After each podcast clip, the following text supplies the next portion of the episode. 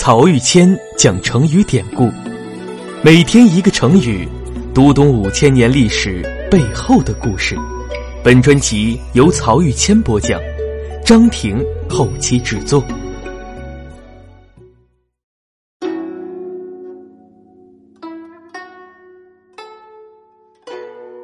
这一讲我们分享的成语是“网开一面”。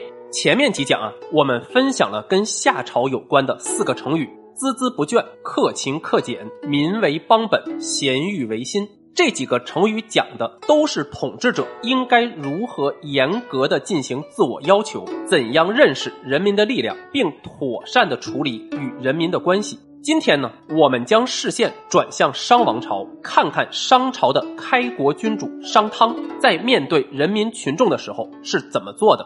网开一面这个成语出自《史记·殷本纪》。这里的殷就是商，因为商代后期将首都迁到了一个叫做殷的地方，所以后来人们又管商叫做殷或者殷商。这个叫做殷的地方，就是今天河南安阳的殷墟。下一讲我们还会重点说到，说是有一天商汤外出巡视，在野外见到一个捕猎鸟兽的人。这个人在东西南北四个方向都张开大网，向上天祷告说：“天下四方的鸟兽都跑到我的网里来吧。”商汤看到以后就说：“你这样布下天罗地网，鸟兽都要被你打光了。”于是命令从人摘去三个方向的网，只留下一面网，也向上天祷告说：“鸟兽们呀，你们愿意往左跑的就往左边跑，愿意往右跑的就往右边跑。只有那些不听从命令的，才自己撞到网里来，成为我的猎物。”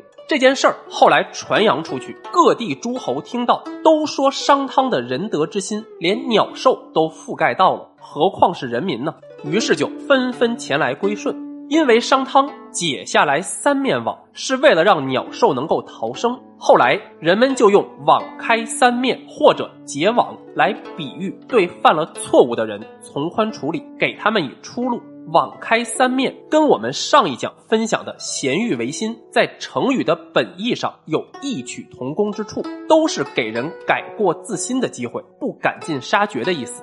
如果有细心的朋友，这时可能会说：“你讲错了，成语明明是网开一面，刚刚你为什么又说网开三面呢？”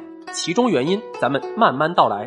从商汤结网这个故事引申出来的成语就是“网开三面”，开是打开、摘掉的意思。一共四面网，摘掉三面，不就剩下一面了吗？所以啊，后来有人又将这个成语改成了“网开一面”。而这个“开”就是张开、悬挂的意思。之所以有“网开三面”和“网开一面”两个意思，是因为大家对“开”这个字的理解不同。因为现在人们更习惯说“网开一面”，所以这一期分享的题目我们就写作了“网开一面”，而不是“网开三面”。而随着时间的变化，“网开一面”这个成语又衍生出了新的含义。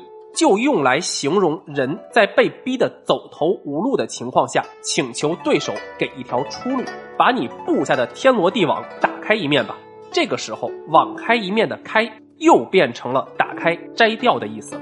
刚才啊说了好几层意思，不知道大家听乱了没有？我们总结一下，“网开三面”或者“网开一面”这个成语原本的意思是四面网中打开三面，只留下一面，比喻给人以出路。